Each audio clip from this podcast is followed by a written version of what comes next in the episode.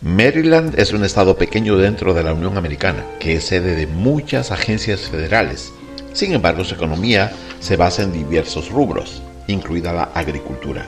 Hay muchas fincas productoras de grano y fruta por lo que su vegetación es abundante. Donde hay vegetación hay fauna, y en ella no podían faltar las ardillas, venados y zorras, con los cuales en determinadas áreas se debe manejar con extrema precaución para evitar arrollarlos o evitar dañar nuestros vehículos.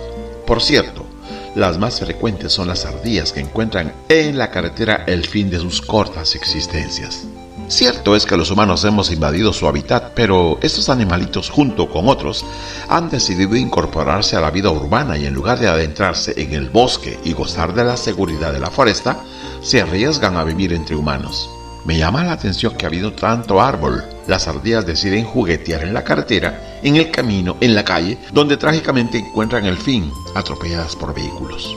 Arriesgan sus vidas a cambio de nada, porque en el pavimento no hay seguridad ni alimento. El riesgo. En la naturaleza de muchos de nosotros existe una tendencia al riesgo, y es que el riesgo produce cierta sensación emocionante.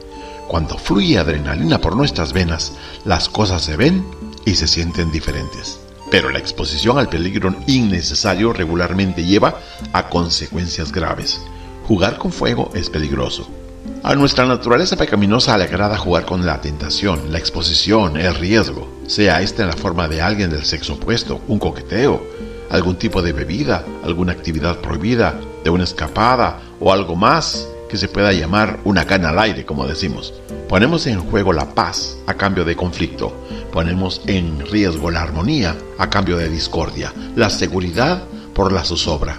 Todo por exponernos a andar en la zona de riesgo. Esa zona de riesgo se llama la carne.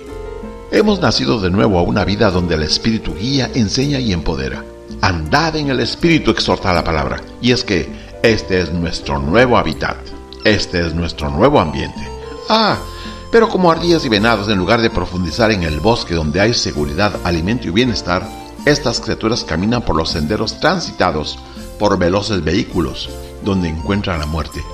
Así nosotros dejamos la seguridad del espíritu para andar en la carne, expuestos a los peligros que conlleva tener un león rugiente que persigue el olor a carne.